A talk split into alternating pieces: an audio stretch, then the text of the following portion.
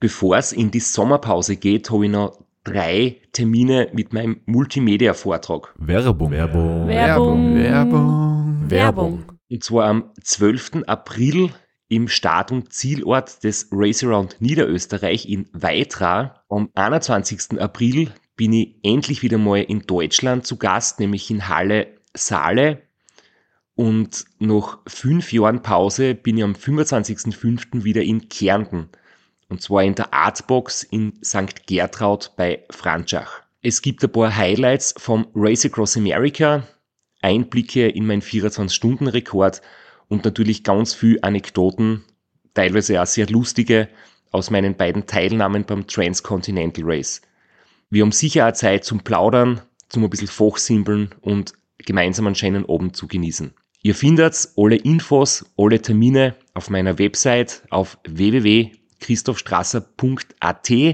Dort gibt's auch die Links und die Möglichkeit, Tickets zu kaufen. Bis bald. Werbung. Werbung. Werbung. Werbung. Werbung Ende. Podcastwerkstatt. Herzlich willkommen bei Sitzfleisch dem Podcast, bei dem Rider Safety absolut im Mittelpunkt steht. mit Christoph Strasser. Und Florian Kraschitzer.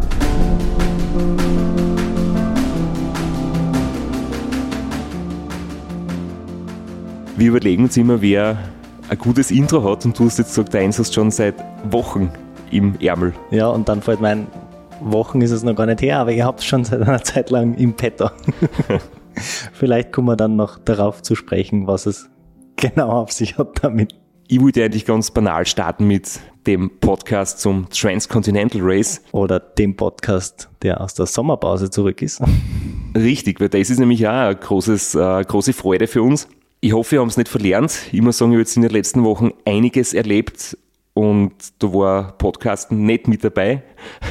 Ich habe jetzt eine unserer alten Folgen angehört, wo wir über die Transcontinental Race Vorbereitung geredet haben, damit ich wieder ein bisschen einfinde und bin schon echt gespannt, wie jetzt die nächsten Aufnahmen laufen werden, ob ich noch mich an alle kleinen und feinen Geschichten erinnern kann. Ja, und ich hoffe, dass du mich ähm, gut interviewst oder nicht, nicht zu sehr aus meinem Monolog rausreißt. ja, wir werden sehen, wie es läuft. Es ist auch für mich wieder neu. Also wir, wir hoffen, dass wir es nicht verlernt haben. Es wird, wird schon gut gehen. Und damit es gut geht, musst du ja natürlich wieder regeneriert sein. Ich habe über 4500 Kilometer quer durch Europa sehr viel, also wirklich sehr viel, um nicht zu sagen ausschließlich minderwertiges Essen zu mir genommen und trinken.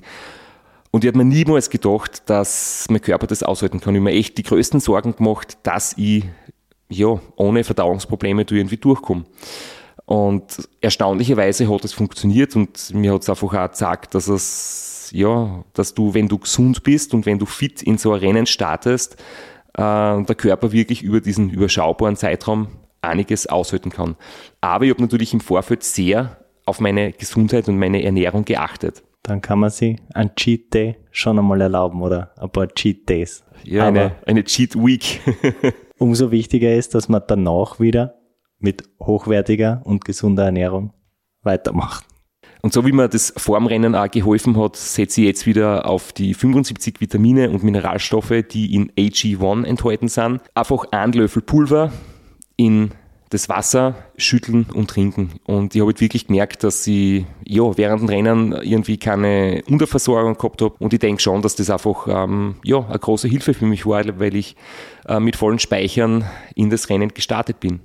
Wenn auch du dir einmal eine Cheat Week gönnen möchtest, dann kannst auch du unser Partnerangebot von Athletic Greens unter www.athleticgreens.com slash Sitzfleisch in Anspruch nehmen und bekommst zusätzlich fünf praktische Travel Packs, wovon du ja auch eines zumindest mitgehabt hast. Ich habe eins mitgehabt. Natürlich wäre es besser gewesen, mehr dabei zu haben, aber äh, wir haben ja dann das, das Problem mit dem Volumen, mit dem Gepäck, wie viel nimmt man mit, wie viel Platz hat man. Aber wie gesagt, es ist halt wirklich wichtig, äh, unterm Jahr im Alltag auf seine Ernährung zu achten, sein Immunsystem zu stärken, seine Regeneration zu verbessern und dabei unterstützen dich die Vitamine und Nährstoffe in AG1. Ja, Flo, aber ich bin nicht der Einzige, der regeneriert. Wie geht's dir? Du bist vom Urlaub retour. Ja, inzwischen schon vier Tage und bin schon wieder halbwegs regeneriert. Das ist nach dem Urlaub noch die Fahrradbotenmeisterschaft dazwischen gekommen. Das waren auch zwei lange Nächte mit ein paar Bier und ein paar Goldsprint. Aber inzwischen bin ich regeneriert und bin wieder voll da. Bereit, um wieder ins Büro zu gehen und meiner Lohnarbeit nachzukommen. Ja, erzähl bitte kurz, was du gemacht hast. Äh, genau, ich bin mit dem Fahrrad nach Barcelona gefahren, von Graz nach Barcelona in elf Tagen als Fahrradreise. Ja, also ohne Druck, ohne Zeitdruck, ohne großen Plan, wie viel Etappen möchte ich fahren, wie viele Kilometer muss ich täglich schaffen, sondern ich bin einfach drauf losgefahren mit meinem kleinen Zelt und das war wirklich ein sehr erholsamer, so komisch das klingt, ein sehr erholsamer Urlaub und das war sehr schön, sehr entspannend und ja, das war sehr nett. Fast ein bisschen Three Peaks Bike Race, oder? Da bin ich unterwegs äh, draufgekommen, dass ich sehr nahe an der Strecke war vom Three Peaks. Einige Passagen äh, sich überschnitten haben und bin dann auch darauf angesprochen worden und ich, ich weiß nicht, ob ich es im Podcast jemals ausgesprochen habe. Ich habe das ja irgendwie einmal am Zettel gehabt, das zu fahren, habe mich dann nicht getraut, mich anzumelden. Vielleicht das nächste Mal. Wir werden sehen. Hast du noch Leute überholt, die vielleicht länger unterwegs waren? Nein, so, so lang war keiner unterwegs. Was wir natürlich auch noch kurz erwähnen, ist das Race Around Austria, das jetzt auch gerade über die Bühne gegangen ist. Und da werden wir uns in den nächsten Episoden sicher noch näher ähm, damit beschäftigen und hoffentlich auch mit jemandem reden. Eine Episode lang, der mit dabei war. Jedenfalls, äh, unsere Sitzfleischgäste waren auch in den Ergebnislisten sehr stark vertreten. Ja, äh, in, in fast allen Kategorien waren Gäste bei uns ganz vorn dabei. Also die Top 2 beim langen Ra, beim, bei der, auf der Extremdistanz. Äh, Sebi Michetschläger und Philipp Keider waren beide schon bei uns. Zweiter Platz auf der 1500er. Alfred Schabauer war schon bei, bei uns. Siegerin auf der 1500er. Die Elena Roch war schon bei uns. Siegerin der Challenge. Die Anna Kofler war schon bei uns. Also unsere Gäste gut vertreten. Also, wenn ihr das Rad gewinnen wollt, kommt zu uns in den Podcast. Bevor wir jetzt richtig reingehen und übers Transcontinental sprechen, wahrscheinlich über mehrere Episoden, eine ganze Staffel drüber machen. Und der Lukas und ich zuerst was ansprechen. Wir haben dich nämlich wahrscheinlich der Lüge überführt und wir wollen jetzt von dir einmal eine Rechtfertigung von dir hören. Was sagst du zu dieser Aussage, die wir gefunden haben? Immer sagen, wo immer wirklich schwer tu mit der Vorstellung und wo ich sehr viel Respekt habe, wäre quasi meine eigene Herangehensweise, die ich jetzt seit, seit eineinhalb Jahrzehnten irgendwie antrainiert habe, nämlich wirklich versuchen, so komplett ans Limit zu gehen. Und wenn ich jetzt sagen würde, ich versuche mal ein Unsupported Rennen und ich mache genügend Pausen in der Nacht, damit ich nicht in der Nacht müde bin und gefährlich unterwegs bin und vielleicht den Moment übersehe, wo dann Sekundenschlaf einsetzt oder einfach Halluzinationen kommen, wenn man jetzt ans RAM denkt zum Beispiel. Das soll man natürlich unsupported, wenn möglich, vermeiden. Und wenn ich mir jetzt denke, ich fahre mit mehr Pausen und dann bin ich unterwegs und dann siege ich plötzlich Strasser auf Platz 3, Bartholmös Platz 1 und irgendwie, weiß ich nicht, wer auf Platz 2 ist, auf jeden Fall, wenn ich da vorne dabei bin, würde ich genau wissen, jetzt erwacht der innere äh, Ehrgeiz in mir und ich möchte jetzt doch kompetitiv unterwegs sein und ich würde wahrscheinlich äh, mein Pausenkonzept über Bord werfen und dann einfach mit so wenig Schlaf versuchen auszukommen, wie ich es vom RAM oder so kenne. Und dann nicht, wie gesagt, einfach Sicherheitsbedenken. Also ich glaube, dass gute Vorsätze, genügend Pausen zu machen, sicher zu fahren, wenn du dann in der Platzierung ganz vorn bist, wahrscheinlich über Bord geworfen werden und davor hätte ich sehr viel Respekt.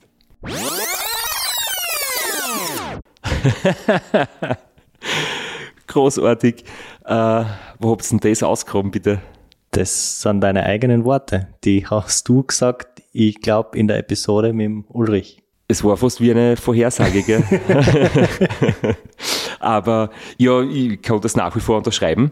Und ich habe wirklich mich auch so mental darauf vorbereitet, wenn dieser Fall eintritt, dass ich nicht sofort die Taktik mit mehr Schlafen über Bord werfe, die ich ja eigentlich so angewandt habe, mit drei Stunden Schlaf pro Nacht und geduldig bleib und mit weiterhin drei Stunden Schlaf pro Nacht unterwegs bin, auch wenn es wie damals erwähnt Ulrich Bartholmäus 1 und Strasser 3 war.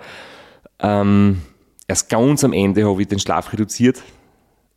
Nicht wie ich das erste Mal auf Platz 3 gekommen bin und ähm, das hat mich das Rennen auch so gut zu Ende fahren lassen, dass ich so viel Geduld gehabt habe und ruhig geblieben bin und nach wie vor auf drei Stunden Schlaf geblieben bin und nicht übermütig geworden bin. Und am Ende haben zum Glück meine radlfahrerischen Fähigkeiten äh, mit wahrscheinlich der besseren Fitness die letzten paar Tage ähm, den Ausschlag geben. Ja.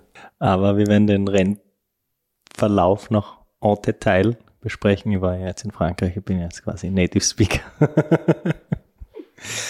Aber fangen wir mal an mit, mit der Vorbereitung. Wir haben ein paar Sachen angerissen.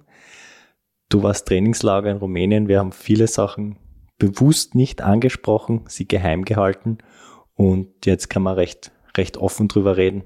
Meine Vorbereitung war vom Training her grundsätzlich super. Also Training ist gut gelaufen, die ersten Ergebnisse waren super. Race Across Italy, Race Around Niederösterreich, ähm, überall ja, persönliche Bestleistungen, Streckenrekorde, also körperlich war ich definitiv äh, absolut super in Form. Und mit allem anderen habe ich ziemlich gekämpft. Also wirklich, das war, ich war vor dem Start so nervös wie seit 13 Jahren nicht mehr. Das war beim ersten Ram 2009, wo ich überhaupt nicht gewusst habe, worauf ich mich einlasse. Ich habe die letzten Nächte wirklich sehr schlecht und auch nicht wirklich ganz viel geschlafen ähm, vor dem Rennen und habe halt einfach bis zuletzt mit Routenplanung und mit Ausrüstung und mit der Technik am Radl ähm, gekämpft. Also es hat dann alles gepasst, also wirklich bis zum letzten Moment viel, viel Arbeit. Und es hat sicher nicht geholfen, dass dein geplanter 1000 Kilometer Testrun mit vollem Gepäck und Beleuchtung nicht so gut gelaufen ist. Es soll ja diesen Film geben von Specialized, der auf YouTube jetzt online ist, wo es ein richtig cooles Feedback gibt und der ist, glaube ich, mitten im Rennen dann online gegangen. Und bei dem Film hat mich Specialized ein paar Tage vor dem Rennen besucht. Wir haben Interviews gemacht, bin ein bisschen gefilmt worden beim, beim Training, bei der Vorbereitung. Und der Film hat damit geendet, dass ich quasi in der Früh starte auf eine 1000 Kilometer Runde. Das wäre meine Generalprobe gewesen. Das ist dieses 1000 Kilometer Privé, das in Österreich organisiert wird ich war nicht beim Privé angemeldet, aber ich wollte eben genau diese Strecke fahren. Ja, und äh, nach 300 Kilometern war Schluss. das hat man im Film nicht gesehen, aber es war echt ähm, sehr problematisch. Ich hab, mein Licht ist unterwegs kaputt worden. Ich war völlig fertig. Ich habe die Nächte davor einfach zu lange am Abend immer zu tun gehabt und war einfach müde. Ich habe ich hab tagsüber schon echt äh, wirklich gemerkt, ich bin nicht ausgeschlafen. Ich komme mit der Müdigkeit nicht zurecht. Und der Plan wäre ihm gewesen, in Graz zu starten, über Kärnten, Großglockner und dann Oberösterreich, bei Linz vorbei, Mariazell und wieder Retour. Und ich habe da nur ein schwaches Ersatzlicht mitgehabt. Beim TCR musste ich auch ein Ersatzlicht mit haben, ein unabhängiges für den Fall der Fälle, dass was kaputt wird. Und ich habe aus irgendeinem Grund einfach ein schwaches Ersatzlicht mitgehabt. Nicht, dass ich dann beim großen Rennen dabei habe. Und ich habe gewusst, ich bin tagsüber schon müde, mein Licht ist kaputt worden, mit dem Ersatzlicht ein Großglocken in der Nacht runter. Das wäre mit der Brechstange gewesen und das wollte ich einfach nicht. Ich war zu schwach in, in der Phase und, und wollte nicht Risiko eingehen. Und dann war ich in Kärnten Schluss, ja. Und das war ein bisschen frustrierend. Wie kurz vorher war das? Was waren, hast du dann noch, es ist ja immer noch äh, zurzeit recht schwierig, Radteile zu bekommen. Lieferzeiten sind extrem. Wie kurz vorher war das und wie viel Panik hast du geschoben, dass du dein neues Licht noch rechtzeitig kriegst?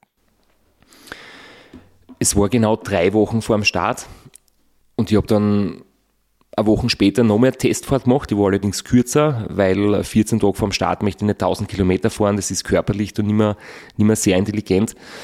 Von der körperlichen Fitness her, von der Erholung her. Und die letzte Testfahrt war dann so circa 285 Kilometer. Da bin ich einfach am späteren Nachmittag gestartet und so circa um 5 in der Früh wieder. Werbung. Werbung. Werbung. Werbung. Werbung. Flo, bist du auch schon so aufgeregt, wenn du an den April denkst? Jedenfalls, äh, wenn du das gleiche meinst wie ich, dann bin ich schon sehr voller freudiger Erwartung. Voriges Jahr haben wir erstmals einen Live-Podcast gehabt und weil das einfach so ein super schöner Abend war, werden wir das wiederholen. Und zwar dieses Mal im Zuge des Neusiedlersee Radmarathons in Mörbisch. Ja, und zwar werden wir uns am Freitag, dem 19.04.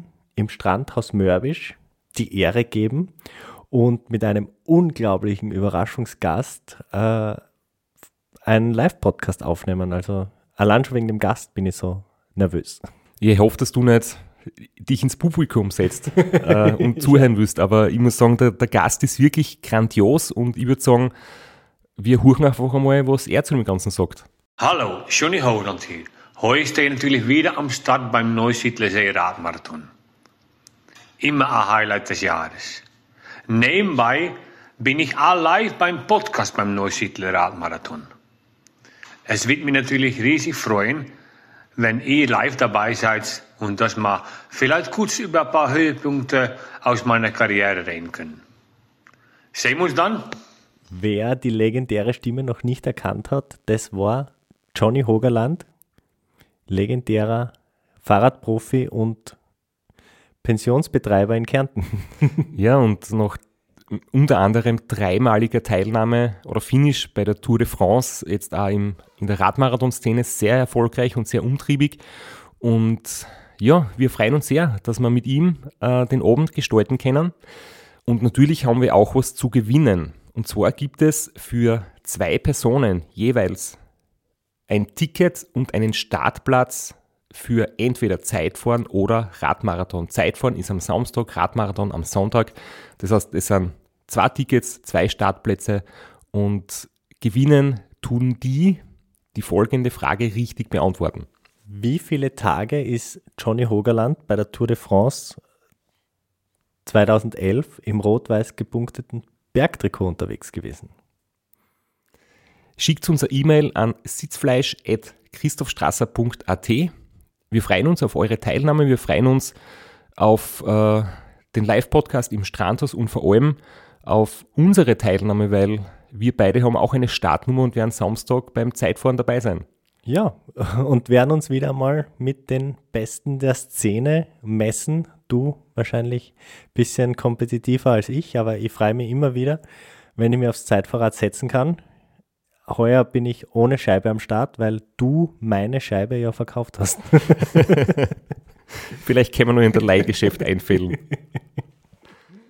Werbung. Werbung. Werbung. Werbung. Werbung, Ende. Heimkommen, da dann das Licht und alles funktioniert und die Technik hat gepasst und da habe ich eben dann zwei Wochen vom Start gewusst, dass mal die, die wichtigsten Dinge in Ordnung sind. Ich habe nämlich ähm, ein Licht verwendet von Supernova, die M99DY Pro und das steht für Dynamo Pro. Also ich habe quasi in den Wochen vor dem Rennen ähm, Namen Dynamo eingebaut und da war es ja so, dass ähm, meine Roval-Laufräder, die haben zu wenig Speichen. Die haben 21 Speichen und für Namen Dynamo brauchst du 28 Speichen. Dann habe ich eben, bis, ich das, bis mir das klar war, habe ich dann ein neues Laufrad ähm, bestellen müssen. Das war nicht sofort lieferbar. Das hat alles recht lang gedauert. Dann musst du den Namen Dynamo einbauen, dann musst du das erst einmal alles installieren. Und dann habe ich eben gemerkt, dass du ähm, für die USB-Ladefunktion für Handy und Garmin brauchst du ein eigenes Ladegerät. Das wird auch am Dynamo angeschlossen und hat dann so einen Puffer-Akku, weil natürlich du fährst langsam oder schnell, unterschiedlich viel Strom wird produziert und der Puffer-Akku gleicht diesen ja, unterschiedlichen Stromfluss aus und ladet die Geräte dann mit gleichmäßigem Strom. Und jetzt hast du halt zwei Geräte, die am Namen Dynamo angeschlossen werden. Den Scheinwerfer und den Ladeadapter. Und beide zugleich funktionieren halt nicht hundertprozentig, weil sie sich gegenseitig Strom wegnehmen. Und damit ich aber doch beides verwenden kann, wollte ich einen Schalter einbauen. Und habe den auch eingebaut, habe mich zuerst bei Supernova und beim Hersteller vom Ladegerät erkundigt. Die haben gesagt, das passt so. Trotzdem ist es dann so gewesen, dass das Licht kaputt war. Und ja, also wenn du sagst eingebaut, nur dass man da draußen auch ein Bild kriegt, du hast selber den Lötkolben ausgepackt und hast da herumgelötet und einen Schalter angebaut. Richtig, ich war beim Konrad, habe mir die Elektroteile gekauft und ich bin immer selbst ironisch mit meinen Fähigkeiten als, als Bastler, Heimwerker und Radlmechaniker. So schlecht bin ich nicht. Aber in dem Fall hat halt irgendwas nicht funktioniert. Äh, es hätte theoretisch funktioniert, aber praktisch war es so, dass das Licht dann kaputt war. Und dann habe ich zum Glück eine Woche später eben ja, das neue Licht gekriegt und es hat dann passt. Dann habe ich keinen Schalter mehr eingebaut, zumindest das Licht habe ich original angeschlossen. Und ich habe dann schon noch einen Schalter eingebaut, aber nur für einen USB-Ladeadapter. Damit ich halt, wenn es dunkel ist, kann ich den USB-Lader ausschalten, dass der volle Strom ins Licht geht und tagsüber kann ich ihn wieder einschalten, dass eben dann die Geräte geladen werden und dass nicht beide parallel quasi betrieben werden in der Nacht. Und das hat perfekt funktioniert. Ich habe den wunderbar so einen runden Schalter wasserdicht vorn am Aufleger eingebaut, wie so eine Lenkerabschlusskappe, die man beim Griffband reinstopft und war sehr schön und hat funktioniert. Dein weiteres Setup wird das ausgeschaut. Also du hast dich entschieden für Nabendynamo. Das ist ja Philosophiefrage. Da gibt's nicht wie bei Scheibenbremsen oder normale Bremsen eine richtige Antwort, sondern da, ist wirklich beides gleich viel wert, hat beides seine Vor- und Nachteile, aber du hast dich für den Dynamo entschieden weil ich von dir gelernt habe, dass äh, Powerbanks versenkt werden können, ja. wenn man in der Nacht damit hantiert und an einem Brunnen steht, der Wasser enthält. Äh, na, im Ernst, beides kann fehleranfällig sein. Beides kann unterwegs den Geist aufgeben. Du kannst eine Powerbank verlieren oder keine Lademöglichkeit finden. Ich denke, Powerbanks haben auch mehr Gewicht und brauchen Platz. Und du brauchst für die Powerbanks auch äh, und auch fürs Licht, das eine eigene externe Batterie hat, eigene Ladegeräte. Das kannst du in jeder x-beliebigen USB-Buchse anstecken, um äh, den externen Batteriepack fürs Licht wieder zu laden. Das heißt, ähm, ja, es ist unterm Strich vielleicht mehr Gewicht und mehr Gepäck, mehr Platz, Bedarf. Aber der Dynamo hat natürlich auch seine Nachteile. Er ist ja, das Laufrad wird schwerer, er hat einen Widerstand, ähm, laut Testberichten so im Bereich 5 bis 10 Watt, wenn er Strom produziert, mit der du quasi deine Leistung bremst und kann auch kaputt werden. Es können die Kabel kaputt werden, es kann sie an der Verkabelung lösen oder lockern. Also Fehlerquellen gibt es überall. Aber trotzdem einfach das, die Sicherheit, du kannst jederzeit und überall ein USB-Kabel anstecken und dein Garmin oder das Handy aufladen, das Rücklicht aufladen das hat mir einfach irgendwie ja, davon überzeugt, dass vielleicht der Namendynamo sorgenfreier ist. Und das hat sich aus deiner Sicht unterwegs bewahrheitet, weil wir haben es schon kurz angerissen. Du hast doch eine konservative Schlafstrategie gewählt, warst immer wieder in Hotels. Äh, du wärst wahrscheinlich mit einem Akku-Bag, das bei den Schlafpausen geladen werden, wahrscheinlich auch durchkommen möglicherweise, wie wir da nicht genau gewusst, welche Hotels oder wie oft ihr Zimmer nehmen oder finden werdet. Mm, von dem her war es, war ungewiss und ich wollte einfach auf der sicheren Seite sein. Unser Telefon, wenn das tagsüber äh, das Display einhat, weil es vielleicht zum Navigieren als Backup benötigt wird, dann geht da sehr viel Strom drauf. Deswegen habe ich ein zweites Telefon mitgehabt, ähm, ich habe oft gelesen, dass Leute äh, zwei Garmins mit haben oder eben andere Navi-Geräte fürs Rad. Falls was ausfällt, falls was leer wird, falls was ja, hängen bleibt oder so äh, von der Software her. Ich habe mir gedacht, ein zweites Telefon ist viel wichtiger, weil zum Kommunizieren, den Tracker zu checken, ähm, Buchungen zu machen für Zimmer, ähm, ganz viele Dinge, die quasi nur mit dem Telefon gehen. Und wenn ein Telefon verloren geht, kaputt wird oder sonst irgendwie nicht mehr funktioniert, habe ich einfach ein zweites Telefon dabei gehabt mit SIM-Karten, äh, mit Backup von allen Apps, von allen Offline-Karten und ich habe mir gedacht, ich plane mit viel Sicherheit und das war dann schlussendlich auch ganz, ganz wichtig, weil mein erstes Handy hat nach einem Tag schon den Geist aufgegeben. Ich muss dazu sagen, hat 100 Euro mehr gekostet, weil es wasserfest ist, IP67 zertifiziert und die ersten Regentropfen haben es komplett zerstört. Äh, dann kommt die Meldung, das Handy ist zwar in Ordnung, aber du darfst nicht mehr laden, weil es ist Feuchtigkeit in der USB-Buchse und Laden wird verhindert. Ärgerlich. Ja. Aber zum Glück habe ich ein Backup-Handy dabei gehabt, die alten USB-Ladebuchsen äh, so draufkriegen, das Wasser ist in Strömen runterkronen und es hat trotzdem funktioniert. Das war irgendwie cool. Du bist gefahren mit Rahmentasche, Oberrohrtasche und Arschrakete. Wie viel Liter haben die jeweils gehabt? Wie groß waren die? Und äh, was war so, also jetzt abgesehen von den Klassikern, die jedem klar sein sollte, dass man die dabei hat. Eine Regenwäsche, ein bisschen ein Werkzeug, ein bisschen eine Schläuche. Was waren so deine geheimen Zutaten? Also die Oberrohrtasche hat 2 Liter Volumen gehabt. Ich habe von Apidura die Ausstattung bekommen und ich habe ein paar Tage vor dem Start mir noch schnell in einem Online-Store die größere Oberrohrtasche bestellt, weil da bin ich auch nervös geworden. Statt 1 Liter waren es dann 2 Liter, weil ich mir gedacht habe, mehr Platz ist vielleicht doch gut.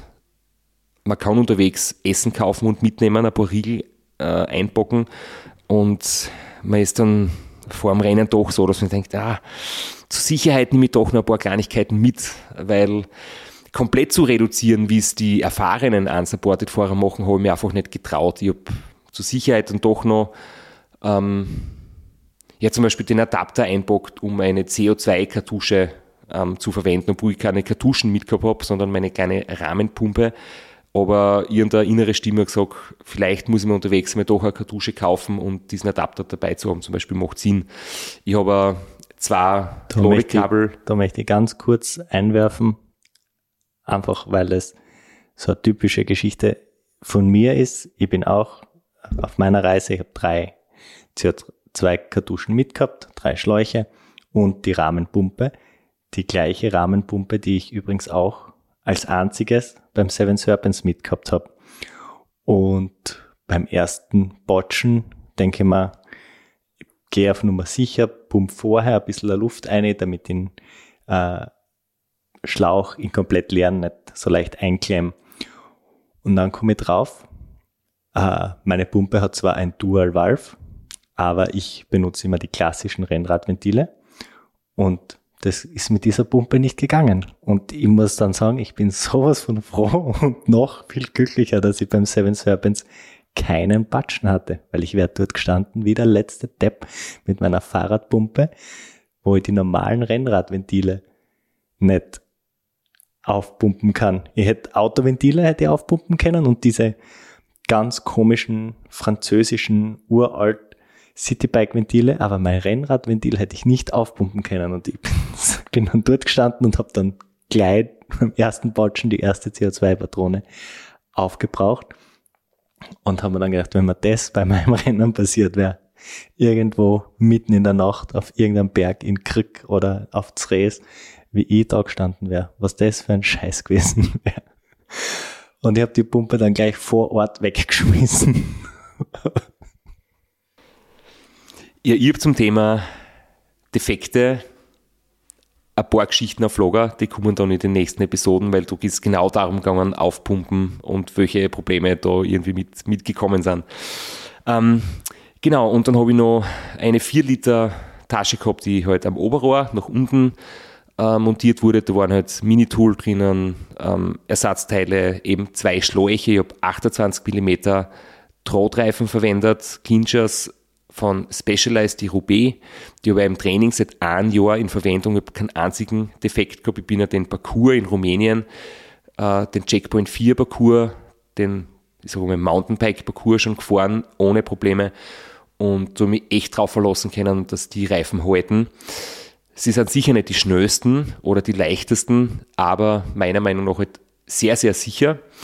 Trotzdem zwei Schläuche mit dabei gehabt und ich wollte halt nicht tubeless fahren, weil wenn tubeless funktioniert, ist es nett, aber wenn es wirklich ein gröberes Problem gibt, ähm, ein Tubeless-System neu aufzuziehen mit der Dichtmilch und das vielleicht irgendwo mit tauben Fingern im Regen in der Nacht, äh, davor ich echt viel zu Respekt gehabt und ich weiß zwar, es gibt viele Freaks und mir ist ja immer wieder so bisschen aufdringlich gesagt worden, ich muss gefälligst äh, tubeless fahren. Und ich habe gesagt, naja, ich habe es probiert, ich habe es nicht gut gefunden oder nicht sorglos gefunden und deswegen bleibe ich beim Schlauch, da weiß ich, wie es funktioniert, kann mich drauf verlassen und kann es im Pannenfall einfach beheben. Ähm, ja, Ersatzspeichen mit passenden Nippeln habe ich gehabt für Vorder- und Hinterlaufrad. Da wir, sind natürlich andere Speichen, ähm, dass ich im Falle des Falles in einer Werkstatt die passenden Speichen habe, weil da gibt es sonst vielleicht nicht die richtigen, dass es repariert werden kann. Und ja, zum Schlafen mitgehabt einen kleinen leichten Daunenschlafsack ohne Unterlegmatte, nur mit einem Biwaksack. Den habe ich schlussendlich dann eh nie verwendet, weil ich, wenn ich draußen geschlafen habe, einfach meinen Schlafsack hingelegt habe am Beton und mich in den Schlafsack gelegt habe. Ähm, um ein bisschen Platz zu sparen, habe ich die Unterlegmatte quasi daheim lassen. Ich habe Rücklichter verwendet, Garmin Varia, den Radar. Der gibt ein bisschen mehr Sicherheit, wenn du von hinten die Autos kommen hörst. Und Blinklichter, so kleine Specialized Sticks Lichter, die kann man weiß und rot einstellen waren sozusagen auch äh, für Helmlampe am Helm, habe ich so eine Halterung oben gehabt, hat man auf die Fotos gesehen, hat sehr ähm, komisch ausgeschaut, dieser Klettverschluss am Helm. Hättest dein Helmkondom drüber gezogen, hätte es keiner gesehen. Stimmt. äh, das hat übrigens leider nicht Platz gehabt, das hat müssen daheim bleiben. Und Genau, ähm, man kann auf meinen Accounts noch alle Details anschauen, was ich so mit dabei gehabt habe. Wichtig war noch eine Badehose. Ich habe mir so einen gefährlichen Dreieckschnitt gekauft, weil ich mir gedacht habe, es wird heiß werden, es wird 35 Grad und mehr haben und zwischendurch einmal in einem Freibad oder an einem Badesee ins Wasser zu springen, kommt vielleicht nicht so gut nackt. Mit der Bodyhosen hast du einen offenen Hintern, mit der weichen Haut und der nassen Hosen logischerweise packe ich mir Badehosen ein. Habe ich noch nie verwendet. Aber ja, hat mir, glaube ich, Gefühl gegeben, dass es vielleicht Sinn macht vorher. Ja, wenigstens hast du es dabei gehabt. Und meine Arschrakete hinten hat 7 Liter Volumen gehabt, war also auch eine Spur größer und ich habe generell einfach die Idee gehabt, ähm, ich nehme zu Sicherheit etwas mehr mit als zu wenig. Ich habe noch medikamententechnisch Sachen mitgehabt, die ich natürlich zuerst alle auf der NADA-Webseite geprüft hat bezüglich Doping-Richtlinien, also eine Cortisoncreme für den Hintern, ähm, Schmerztabletten für den Fall der Fälle, ähm, Sachen gegen Magenverstimmungen oder um Wasser zu desinfizieren, das man aus einem Fluss nimmt. Dann habe ich noch Antibiotikum mit dabei gehabt für ähm, Atemwegsinfektionen ähm, oder Erkrankungen und ich habe nichts von dem, wirklich nichts von dem gebraucht. Das Einzige, was ich gebraucht habe, waren Salztabletten und zweimal eine Koffeintablette. Das war wirklich das Einzige. Der Rest war nur Backup, das, ja, das mir Sicherheit gegeben hat, wenn ich das dabei habe, weil Sitzbeschwerden wollte ich keine haben. Zum Beispiel eine zweite Radhose wäre mit dabei gehabt. Klassische Reiseapotheke eigentlich und hast die zweite Radhose auch benutzt? Tatsächlich, ja. Da habe ich nach äh, circa der Hälfte des Rennens so mit dann voller Freude umgezogen. Das war an einem Tag, wo es dann geregnet hat. Und dann war die zweite Hose, die frische, nach einer Stunde durchnass. Ich mir gedacht, war vielleicht ein schlechtes Timing, aber trotzdem einfach zu wissen, dass man eine keimfreie Hose auf seiner geschundenen Haut hat, war ein gutes Gefühl. Den Tipp mit deinem Account und dort nochmal die genaue Packliste anzuschauen, das, das habe ich jetzt gemacht und dann werde, habe ich noch ein paar für mich interessante Sachen gefunden. Also äh, ein Pfefferspray und eine Trillerpfeife? Ja, richtig. Ich habe mir zwei Pfeffersprays gekauft vor dem Start. Einen zum Testen, weil ich natürlich sowas noch nie verwendet habe und ich wollte wissen, äh, wie verhaltet sie das? Ist das ein Strahl oder ein, ein Sprühnebel und welche Reichweite hat man damit? Und ich habe mit einem Pfefferspray im Garten äh, die Hecke attackiert und den zweiten ich eingepackt, weil ich ja sehr viel Respekt gehabt habe äh, vor den, den freilebenden Hunden in, in Rumänien, Serbien und Bulgarien. Und auch die Pfeife war einfach nur, um akustisch vielleicht äh, Hunde, wenn sie, wenn sie dann aggressiv werden, möglicherweise vielleicht äh, zur Umkehr zu überreden. Ich bin ja auch, was das betrifft, sehr ängstlich. Ich bin auch kein, kein großer Hundemensch. Du hast ja extra mit einem Hundetrainer gesprochen davor, weil du auch ein bisschen ängstlich bist? Ja, das besprechen wir in der Episode, wenn ich dann durch Rumänien fahre, weil da gibt es einiges dazu zu sagen und ich habe auch so, ein, so eine Audionachricht ähm, dazu passende, aber ich kann auch vorwegnehmen, ich war noch impfen, äh, Tollwut, um einfach ein bisschen entspannter zu sein, dass du weißt, Tollwut-Impfung macht jetzt nicht immun, aber du weißt einfach im blödesten Fall kannst du ein bisschen entspannter in so eine Begegnung eingehen, weil du bist irgendwie doch, hast einen gewissen Schutz und, und man hat dann einfach weniger Angst vor einer möglichen Situation mit Hunden. Und ich kann es gleich vorwegnehmen, ich habe ein Pfefferspray nicht gebraucht, aber durch meine Trainings Erlebnisse in Rumänien, die haben mich doch ziemlich eingeschüchtert im ersten Moment. Jetzt möchte ich noch die Chance geben, deine Sponsoren zu erwähnen. Ich hatte ja vor x Jahren schon einmal so eine fotochromatische Sonnenbrille. Damals war die Technik vielleicht noch nicht ganz ausgereift. Die war nicht sonderlich zufrieden. Äh, ich fahre jetzt immer mit Wechselgläsern, aber du hast eine mitgehabt und das hat funktioniert. Ja, ich habe von J-Athletics Sonnenbrüden seit zwei Jahren und die ist wirklich top. Also die ist total transparent in der Nacht und sehr dunkel tagsüber. Der wäre zum Beispiel beim 24-Stunden-Weltrekord über 1000 Kilometer aufgehabt und dann brauchst du halt nicht Brillen wechseln. Das, Oder Glaseln wechseln. Genau, das ist wirklich top, ja. Dann bleibt mehr, mehr Platz für die Badehose. Richtig, ja. Was natürlich eh klar ist und jeder wissen sollte, Kabelbinder hat man immer mit. Also, das ist eh klar. Wiederverschließbare sind, sind auch ganz gut. Ich habe auch keine Kabelbinder gebraucht, aber du, damit kannst du wirklich alles reparieren und Gaffer-Klebeband habe ich über den Griff von meiner Pumpe gewickelt. Dann brauchst du nämlich keine Kleberolle mitnehmen. Und ich habe jetzt da ähm, im Nachhinein das abgewickeltes klebt gleich gut wie original. Und so kannst du quasi, ja, ich sage mal, einen halben Meter Gaffer-Klebeband platzsparend und unsichtbar mittransportieren. Und natürlich, du hast gesagt, du bist in Regen kommen, äh, Schmieröl oder für die Kette. Dry Fluid habe ich auch schon seit ein paar Jahren in Verwendung. Das hat wirklich auch super funktioniert. Das haltet ungefähr 1000 Kilometer mit einer Behandlung. Ist jetzt nicht so wie Öl, das dann den Schmutz anzieht und irgendwie total verdreckt, sondern ist quasi so ein, ein trockener Kettengleitstoff, wo dann kein Schmutz dran haftet.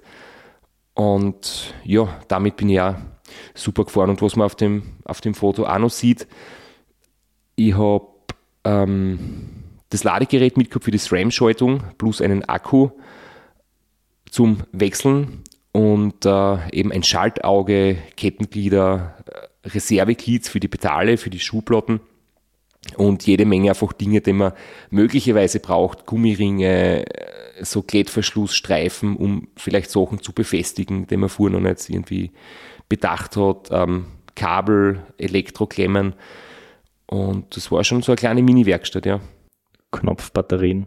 Vielleicht Richtig. Da werden wir noch dazu kommen, dass die nicht so unpraktisch sind. Und ein Schloss sehe ich da auch. Und da muss ich dich natürlich fragen, hast du dein Fahrrad jemals abgesperrt oder war das Ballast? Ich habe es abgesperrt in Gerzbergen vor dem Start, wie ich einkaufen war, wo ich mir noch Nudeln und Pesto gekauft habe und eine Dosen Thunfisch äh, beim Spar. Und da habe ich gemerkt, das funktioniert nicht. Irgendwie, es lässt sich nicht verriegeln. Du kannst die Nummer einstellen, du kannst aber immer wieder öffnen. Es hat einfach, es war kaputt oder wie auch immer, es hat nicht funktioniert. Und ich wollte es dann schon wegschmeißen, habe mir gedacht, nein, nimm es doch zum Rennen mit, weil es schaut einfach gut aus, wenn du einmal irgendwo bist und das Rad scheint abgesperrt zu sein. Aber ich habe es da nie verwendet und es hätte auch nicht geholfen. Es war rein, rein für die Optik und mittlerweile habe ich es weggeschmissen. Es war leider nicht ganz so das tolle Investment. Ja, nicht einmal ich. Und ich war dann doch, ich habe dann doch längere Schlafpausen gemacht als du. Nicht einmal ich habe mein Schloss benutzt, obwohl es wichtig mitgehabt habe. Ja, und was man auch noch sieht auf den Bildern ist äh, von Peroton eine vierte Trinkflaschen und der war wirklich eine Wegwerfflasche. Ähm, da habe ich Gel eingefüllt. Habe einen Dreiviertel Liter Gel mitgehabt und ein bisschen eine brutale Ernährungsmethode, aber ich habe das auch getestet und das war im Prinzip für die ersten ja, 16 Stunden plus minus ähm, meine Ernährung. Da habe ich jede halbe Stunde dran genuckelt. Das hat geschmeckt, wie wenn du einen Löffel Honig irgendwie isst.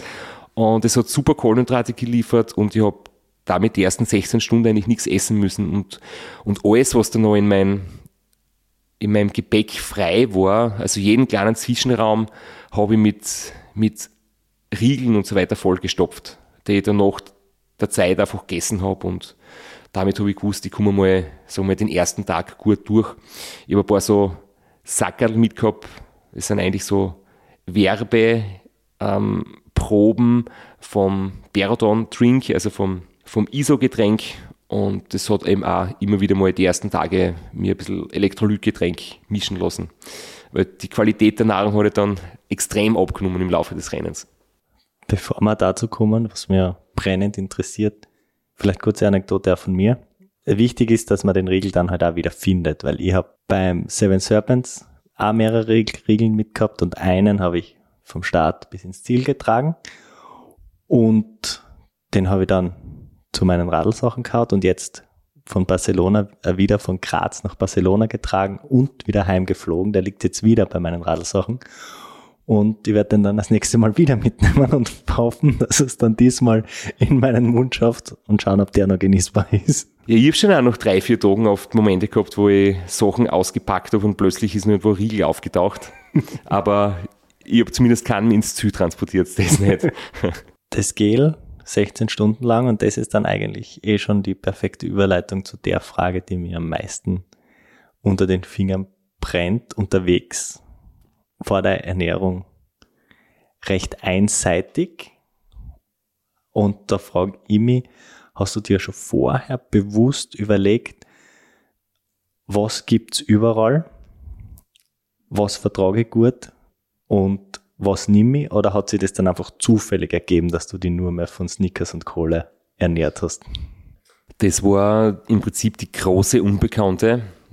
Und ich habe wirklich ich habe so viel Respekt gehabt vor dem Ganzen, also generell vor, vor einfach der Idee, unsupported Rennen zu fahren. Und ich war wirklich demütig und ich habe gewusst, meine 1000 Kilometer in 24 Stunden, meine sechs Ram-Erfolge helfen mir dort genau gar nichts. Ich muss von Null auf mich vorbereiten und ich habe wirklich Blogs studiert, ich habe Podcasts gehört, ich habe Berichte gelesen, ich habe Bücher gelesen und ich habe mich einfach auch darauf verlassen, dass das, was fast alle berichten, nämlich dass es wirklich, wirklich geht mit ja, Tankstellenfutter, ähm, dann wird es für mich auch gehen, habe ich gedacht. Und ich bin grundsätzlich fit und habe eine gute Verdauung und, und ein gutes Immunsystem. Das heißt, ähm, das war eine große Unbekannte, aber ich habe mir gedacht, das muss funktionieren. Aber du bist nicht zusammengesessen mit jemandem und hast dir überlegt, Snickers gibt's überall, das ist hochkalorisch und Cola gibt's auch überall und das vertrage ich gut. Oder hat sich das dann einfach so?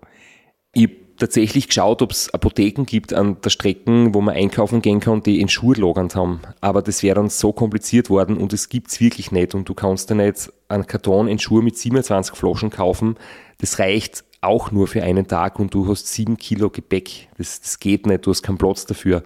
Und du kannst nur einen kleinen Vorrat mitnehmen. Deswegen habe ich dann alle Überlegungen in diese Richtung wieder verworfen und habe gesagt, es ähm, keep it simple, einfach halten und man wird unterwegs was finden.